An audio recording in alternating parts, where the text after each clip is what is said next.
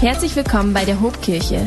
Wir hoffen, dass dich dieser Podcast inspiriert und stärkt. Hi Hobkirche, hi Freunde.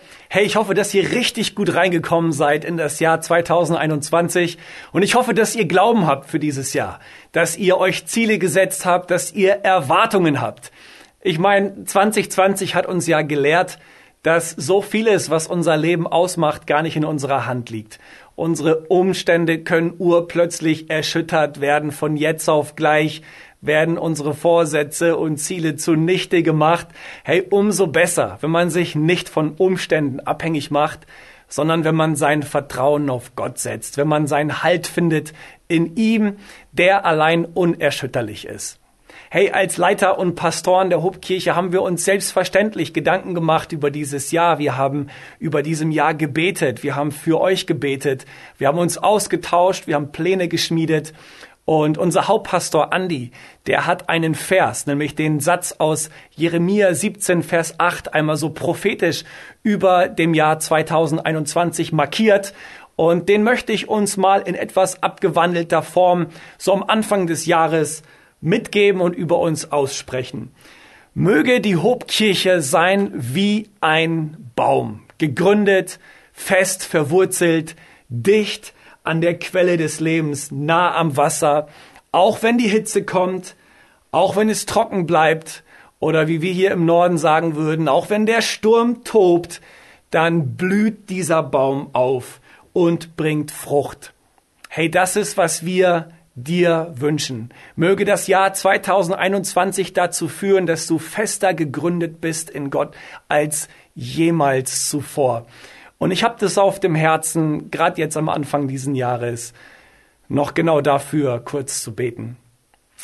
Gott, wir danken dir von Herzen, dass wir es in dieses Jahr geschafft haben. Hinter uns liegt ein Jahr, das uns aufgewühlt hat und das seine Spuren hinterlassen hat. Aber wir setzen neu alles auf dich. Danke, dass wir dir vertrauen dürfen, dass du unser Halt bist, dass du uns stabil und fest machst. Wir bringen dir unsere Pläne, unsere Ziele, unsere Vorsätze und wir wollen dich bitten, führe du uns. Äh, sorg doch dafür, dass uns dein Heiliger Geist ähm, tiefer in dir verwurzelt, dass unser Glaube fester gegründet ist als jemals zuvor und dass, wenn wir am Ende des Jahres zurückschauen, wir voller Freude und Dankbarkeit sein können über das, was du in uns gewirkt hast. Herr, ich bete für alle, die zu unserer Kirche gehören, für unsere Freunde, für alle, die gerade eingeschaltet haben, dass du sie mächtig segnen mögest in diesem neuen Jahr. Amen. Amen. Amen. Hey, es ist meine Ehre, nicht nur dieses Jahr zu eröffnen, sondern auch eine neue dreiteilige Predigtserie mit dem Titel Gott, Galileo und Gretchen. Ganz genau. Damit bringen wir zum Ausdruck, dass uns als Kirche es bewusst ist, dass wir in einem Zeitalter der Skepsis leben. Und dass wir in einem Land leben, das geprägt ist von Dichtern und Denkern. Dass wir in einer Gesellschaft unterwegs ist, sind, die äh, säkular ist, die aufgeklärt, die modern ist, äh, dass viele Menschen in unserem Umfeld auf die Vernunft setzen und nicht wenige ihre Hoffnung setzen auf die Wissenschaften, auf den wirtschaftlichen und auf den technischen Fortschritt. Und da muss doch die Frage erlaubt sein, wie passt da eigentlich der Glaube an Gott in diese moderne Welt hinein? Für viele ist genau das die Gretchenfrage, wenn sie dazu aufgerufen sind, an Gott zu glauben. Die Gretchenfrage, du erinnerst dich möglicherweise an deinen Deutschleistungskurs, zwölfte Klasse, ja, da war doch was, da dämmert's dir. Die Gretchenfrage geht zurück auf die vielleicht bedeutendste deutsche Literaturtragödie. Und das ist das Drama Faust, Teil 1 von Johann Wolfgang von Goethe.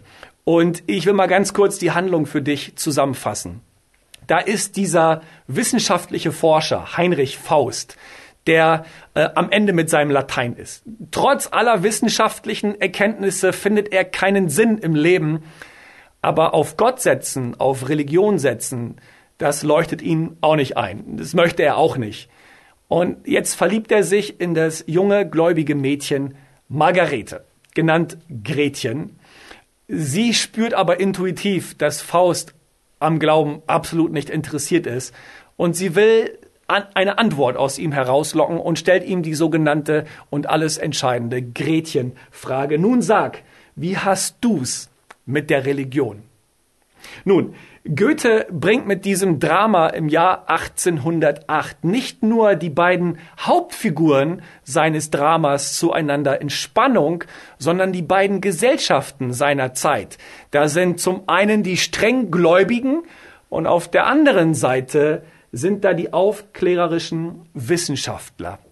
Und Freunde, kann es sein, dass sich in diesem Verhältnis zwischen Glaube und Wissenschaft zwei Fronten verhärtet haben, so dass Glaube und Wissenschaft irgendwie immer als erbitterte Feinde wahrgenommen werden. Wenn es so ist, dann möchte ich heute mal dagegenhalten. Ich weiß, ich bin kein Naturwissenschaftler und es gäbe sicherlich andere Experten, die hier an dieser Stelle viel versierter vortragen könnten als ich. Ich bin einfach Pastor, ich bin Hirte von einigen Menschen, die mir extrem viel bedeuten und die ich nach vorne bringen möchte in ihrem Glaubensleben. Ich bin Verkündiger des Evangeliums, der guten Nachricht. Ich bin ein Mann, der von sich behaupten würde, Gott sei ihm begegnet. Aber ich bin eben auch ein rational Denkender der nicht einfach nur blind gehorchen, sondern der Gott begründet folgen möchte. Und meine bescheidene These in dieser Predigt ist, dass Glauben und Wissenschaft gar nicht erbitternde, erbitterte Feinde sein müssen, sondern dass es Freunde sein können. Freunde, die sich wertschätzen, die sich ergänzen, äh, die sich stützen. Denn Glauben, Denken und Glauben, das war für mich nie entweder oder, sondern das war für mich schon immer sowohl als auch. Wie also kann das Miteinander von Glauben und Wissenschaft gelingen? Ich möchte einfach mal drei Aspekte darüber in den Ring werfen. Und den ersten nenne ich folgendermaßen. Bescheidenheit statt Arroganz. Mir fällt auf, dass diese Diskussion zwischen Gläubigen und Wissenschaftsgläubigen oft aus einer Haltung der Überheblichkeit und Arroganz heraus geführt wird. Da gibt es zum Beispiel die christliche Arroganz und die kann ungefähr so klingen. Wie kann man ernsthaft der Meinung sein, dass sich unsere brillante, unsere geniale, unsere einzigartige Welt aus dem Nichts eines Urknalls entwickelt hätte? Ich meine, jede Oma weiß doch, von nichts kommt nichts. Also wie kann man nur so blind und so uneinsichtig und so wissenschaftshörig sein? Der britische Astronom Fred Hoyle aus dem letzten Jahrhundert, der hat sich auch, obwohl er selber Wissenschaftler ist, über einige übertrieben Wissenschaftsgläubige lustig gemacht, indem er Folgendes gesagt hat. Zu glauben, dass das Leben auf der Erde durch rein natürliche Ursachen und ohne göttliches Hinzutun zustande gekommen sei, ist ungefähr so wie zu glauben, dass eine flugfähige Boeing 747 zusammengefügt wurde, indem ein Tornado durch einen Schrottplatz gefegt ist. Ja klar, man kann so mit seinem Gegenüber reden, aber dann muss man sich nicht wundern, wenn dieser dicht macht und sich nicht ernst genommen fühlt. Es gibt aber nicht nur eine christliche, es gibt auch eine wissenschaftliche Arroganz. Und die klingt ungefähr so. Hey, wie rückständig muss man eigentlich sein, um heutzutage immer noch an die Märchen der Bibel zu glauben. So ein mittelalterliches Denken. Christen sind wahrscheinlich ungebildete Ignoranten, die nicht rational nachdenken können. Klar, auch so kann man mit seinem Gegenüber reden und ihn niedermachen. Dann aber zeigt man nur an, dass man nicht ernsthaft an ihm oder an einem ernsthaften Dialog interessiert ist. Vor einiger Zeit hat äh, einer von den Beatles, John Lennon, in einem Interview gesagt, das Christentum wird vergehen. Es wird verschwinden. Es wird schrumpfen. Dafür brauche ich auch nicht zu diskutieren. Ich habe Recht und ich werde Recht behalten. Wir als Beatles, wir sind ja gerade populärer als Jesus. Ja, kann man genauso sagen. Richard Dawkins, ähm, der vielleicht bekannteste Atheist unserer Zeit. Er sagt, Glaube ist blind, Wissenschaft aber hat Fakten.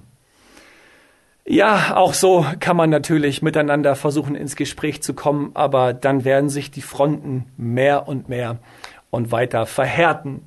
Wisst ihr, Tatsache ist doch, fehlender Glaube an Gott, garantiert sauberes wissenschaftliches Arbeiten genauso wenig wie Glaube an Gott.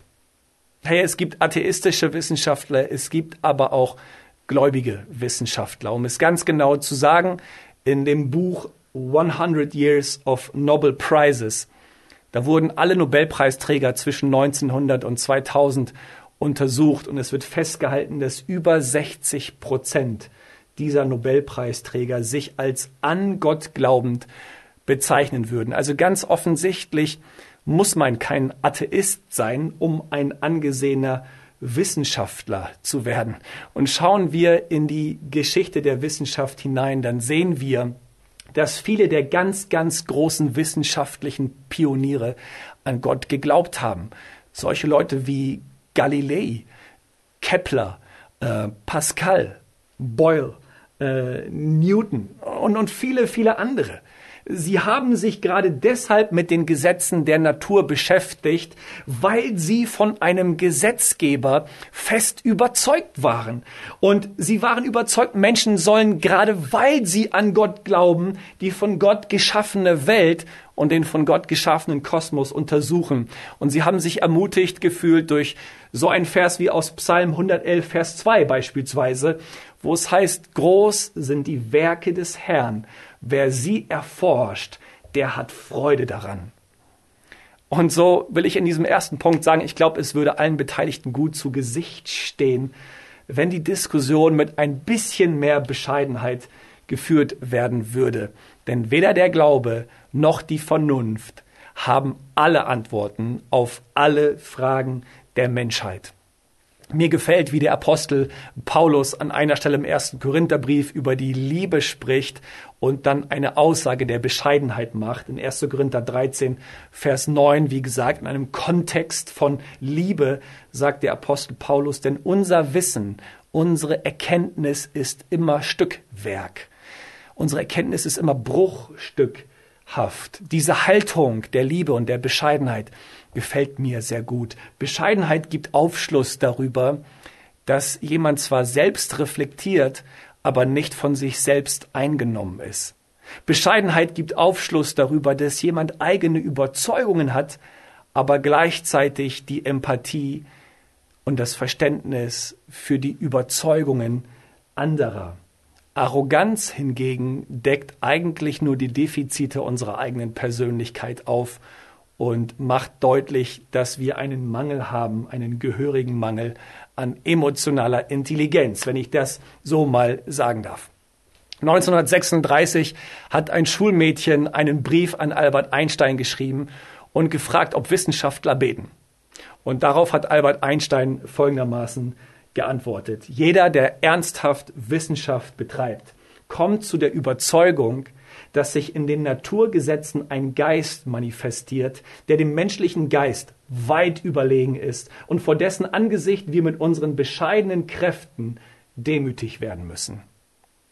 Nun sage ich, dass Albert Einstein an Gott geglaubt hat. Nein, das sage ich nicht. Er hat nicht an einen Gott als ein personales Gegenüber geglaubt, aber seine Beschäftigung mit dem Kosmos, mit dem Universum und mit dieser Welt hat ihn bescheiden und demütig gemacht und das finde ich äh, genial. Einen zweiten Aspekt werfe ich einfach mal in den Ring und den nenne ich folgendermaßen Entdeckerfreude statt Voreingenommenheit. Mir fällt nämlich auf, dass diejenigen, die diese Diskussion führen, diejenigen, die diesen Kampf ausfechten, oftmals unfähig sind zu lernen und Neues zu entdecken, weil deren Meinung schon von vornherein wie in Stein gemeißelt ist. Das erlebe ich zum Beispiel auch häufig auf christlicher Seite. Ein Beispiel. Da ist ein junger, vielleicht 16-jähriger christlich erzogener Mann, der meint, alle Antworten zu besitzen, die man nur besitzen kann. Für ihn ist das Leben klar. Die Welt ist klar geordnet. Es gibt nur schwarz oder weiß, keine Graubereiche, keine Fragen. Und wenn es mal irgendwie kritisch und schwierig wird, dann kommen eben irgendwelche frommen Totschlagargumente, ja? Du sollst nicht so viel fragen, du sollst gehorchen oder irgendwie sowas. Ich kenne diesen Ansatz nur zu gut. Ich bin selbst so geprägt worden. Aber Freunde, mit diesem Ansatz, und das weiß ich, lügen wir uns selber in die Tasche. Denn früher oder später, habe ich in meinem eigenen Leben, aber auch am Leben anderer Menschen erfahren, werden wir erschüttert. So sehr, dass fromme Sprüche nicht mehr ausreichen. Nein, das Leben mit Gott ist kein vorgefertigtes Glaubenssystem, wo es gilt, irgendein Regelkatalog zu befolgen. Das Leben mit Gott ist Beziehung. Es ist spannend. Es ist dynamisch. Es ist geprägt von Höhen und Tiefen, von Freude und von Schmerz. Und weißt du was? Gott hält es aus, dass du Fragen hast und dass du deine Fragen stellst. Er kann es ab, dass du dich zu ihm auf den Weg machst mit Dingen, die du nicht verstehst und dass du anfängst zu fragen, ja, was glaubst du denn, wer dir diese Neugier, diese Entdeckerfreude, diese Fähigkeit zu forschen und Neues in Erfahrung zu bringen und zu lernen gegeben hat? Ja, selbstverständlich, Gott hat dir diese Fähigkeit gegeben. Und deswegen würde ich fast behaupten, ohne Neugier, ohne Entdeckerfreude, ohne Lernfähigkeit ist es fast unmöglich zu glauben. Glauben ist immer auch ein Wagnis. Glaube heißt, ich lasse mich auf etwas ein, das ich selbst nicht in der Hand habe. Und deswegen betrachte doch die Einladung Gottes an dich nicht als eine Einladung äh, auf einen Pauschalurlaub, wo im Vorfeld schon alles feststeht, wo du ganz genau weißt, was dich erwartet und was du bekommen wirst, sondern betrachte die Einladung Gottes an dich als eine Einladung auf eine abenteuerliche Weltreise. Da geht's an Orte, an denen du noch nie gewesen bist. Da darfst du forschen, da darfst du entdecken, da darfst du überrascht werden, da darfst du mit Gott unterwegs sein. Glaube ist kein starres Konzept. Glaube ist lebendige Beziehung zu Gott durch Jesus Christus. Aber genauso möchte ich meinen lieben Wissenschaftsfreunden zusprechen.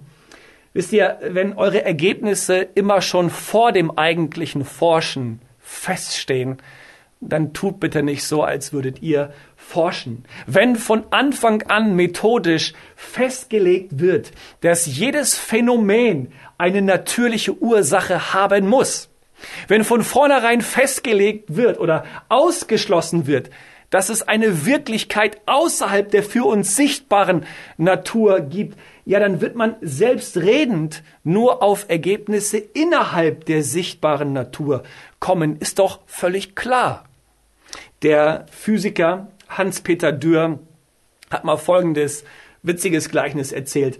Stellt euch vor, ein Mann sitzt an einem Fluss und fängt Fische. Und nun kommt ein Wanderer vorbei und fragt ihn, hey, was tust du dort? Er sagte, ich fange Fische. Und dann fragt ihn der Wanderer, und was kannst du nun über Fische aussagen?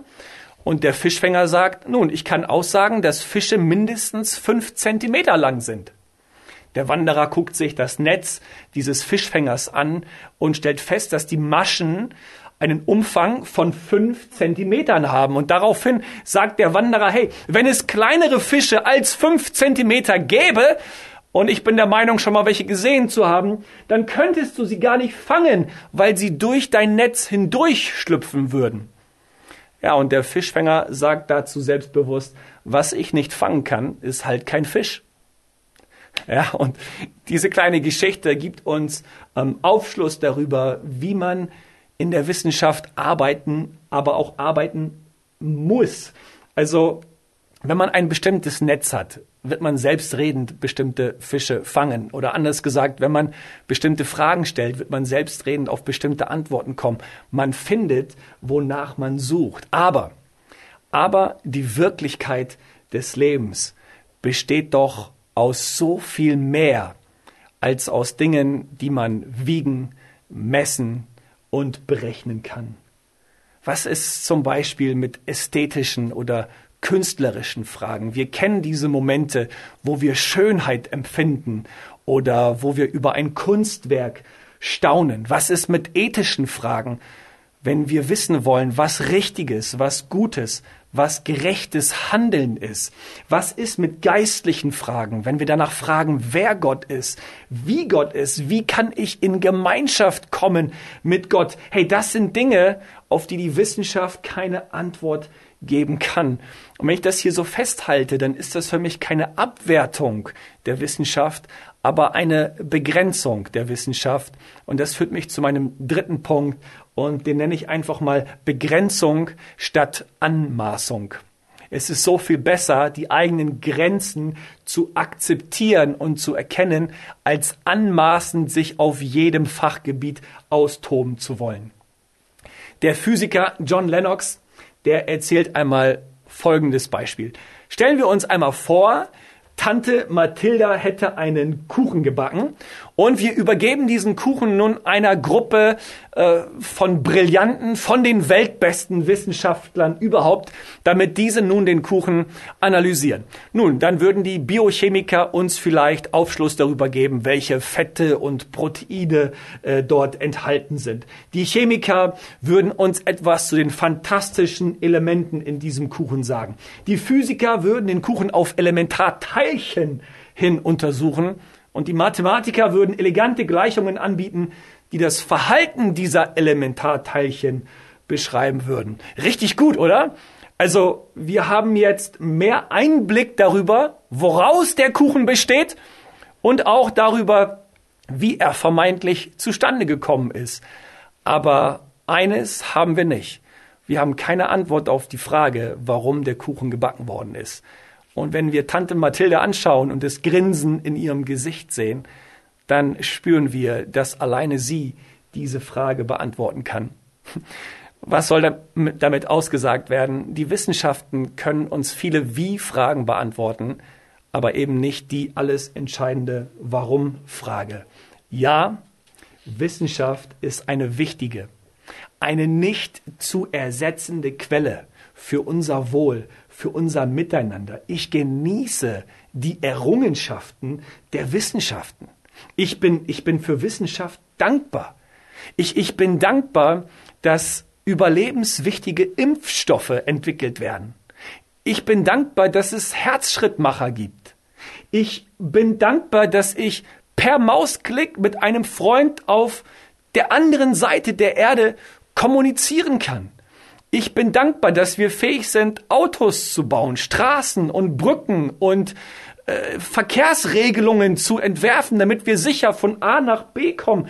Ich bin dankbar, dass wir das Wetter vorhersagen können und Menschen vor heranrauschenden Tornados oder Taifunen schützen können. Manche von uns ziehen Kinder groß, gerade weil es medizinischen Fortschritt gegeben hat. Ich bin dankbar dafür. Wissenschaft ist eine wichtige Quelle. Doch diese Quelle kann nicht das alleinige Leitprinzip einer Gesellschaft sein. Denn so wie der Glaube hat auch die Wissenschaft Grenzen. Wissenschaft lehrt keine brüderliche Liebe. Wissenschaft lehrt keine Vergebung. Wissenschaft lehrt keine Rücksichtnahme. Wissenschaft formt keinen Charakter. Wissenschaft formt keine Zivilcourage. Wissenschaft formt keine Gerechtigkeit. Wissenschaft spendet auch keine Gemeinschaft. Wissenschaft spendet keinen Trost im Leid. Wissenschaft spendet keinen Lebenssinn. Aber all das sind doch Dinge, die uns als Menschen ausmachen und ohne die wir nicht leben können. Wenn Wissenschaft die ausschließliche Grundlage für das Leben der Menschen ist, dann fehlt einfach zu viel von dem, was menschliches Leben ausmacht.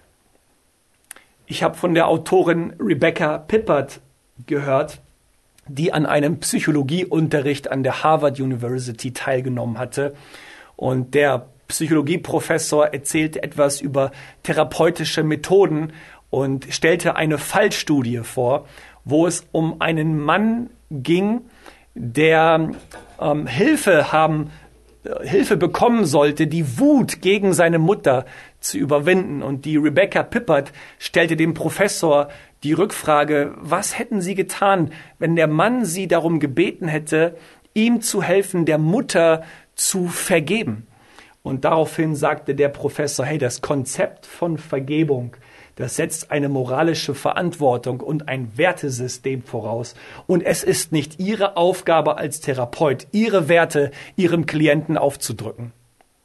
Einige Studenten waren bestürzt, protestierten, der Professor wollte sich, rächen, äh, wollte sich retten und sagte folgenden Satz. Wenn ihr nach einem veränderten Herzen sucht, seid ihr hier wohl in der falschen Abteilung. Und dieser Satz spricht für mich Bände. Wissenschaft kann vieles lösen, aber niemals das Problem des menschlichen Herzens. Viele vertrauen darauf, dass die Wissenschaften irgendwann alle Probleme der Menschheit gelöst haben werden. Armut, Krankheit, Energieversorgung, Klimaschutz, Rassismus, Korruption, Ausbeutung, Gier, Neid. Doch der christliche Glaube hält dagegen. Das eigentliche Problem des Menschen liegt darin, dass sein Herz getrennt ist von Gott. Und deswegen liegt die eigentliche Lösung für die Probleme der Menschheit darin, dieses Herz zurückzubringen in die Beziehung zu seinem Schöpfer. Gerade dann, wenn Menschen zurück nach Hause kommen, zurück zu Gott kommen, sich in Gott selbst erkennen, dann finden sie sich, dann finden sie Wert, dann finden sie Identität, dann finden sie Bestimmung, dann finden sie Sinn. Und was uns die Bibel deutlich macht, dass Gott uns das Angebot der Überwindung dieser Trennung zwischen Mensch und Gott macht, und zwar in seinem Sohn Jesus Christus. Jesus hat die Brücke gebaut, sodass wir als Menschen, die in die Irre gelaufen sind, zurückkehren können zu Gott und unser Herz an ihm festmachen können. In der Bibel wird dieser Fakt, diese Tatsache unterschiedlich beschrieben. Ich liebe es, wie das der Prophet Hesekiel in Kapitel 36, in Vers 26 zum Ausdruck bringt. Ich will euch ein neues Herz, so heißt es in einer, einem prophetischen Wort Gottes. Ich will euch ein neues Herz und einen neuen Geist geben. Ja, ich nehme das versteinerte Herz aus eurer Brust und ich gebe euch ein lebendiges Herz. Das ist, was Gott machen möchte. Und das ist, was wir uns von Herzen für dich wünschen, dass du in diesem Jahr dein Herz zurückbringen kannst in die Beziehung zu deinem Schöpfer und von dort her deinen Wert, deine Identität, deine Bestimmung und deinen Lebenssinn finden wirst. Wir wollen dir als Kirche zusprechen, aus unserer Sicht bist du kein Zufallsprodukt. Du bist keine zufällige Ansammlung von Atomen und Molekülen. Du bist ein von Gott wertgeschätztes und beabsichtigtes Geschöpf, ein Meisterwerk. Du hast Sinn, du hast Wert, du hast Identität und deswegen versteh doch diese Predigt zum Einstieg in dieses neue Jahr als eine Einladung, dich auf den Weg zu machen, Gott zu suchen, ihn kennenzulernen, zu beten, in der Bibel zu forschen und in deinem Glaubensleben zu wachsen. Wir als Kirche, wir wollen unser Bestes geben, um dich dabei anzufeuern, dich zu supporten, dir zur Seite zu stehen, dir zu helfen, Antworten auf deine Fragen zu finden und immer tiefer gegründet zu sein in Gott. Zum Abschluss noch ein letzter Gedanke und dann möchte ich beten. Der US-amerikanische Theologe Jonathan Edwards aus dem 18. Jahrhundert, der stellt einmal folgende Frage. Kann man eigentlich beschreiben, wie Honig schmeckt? Ja, kann man schon.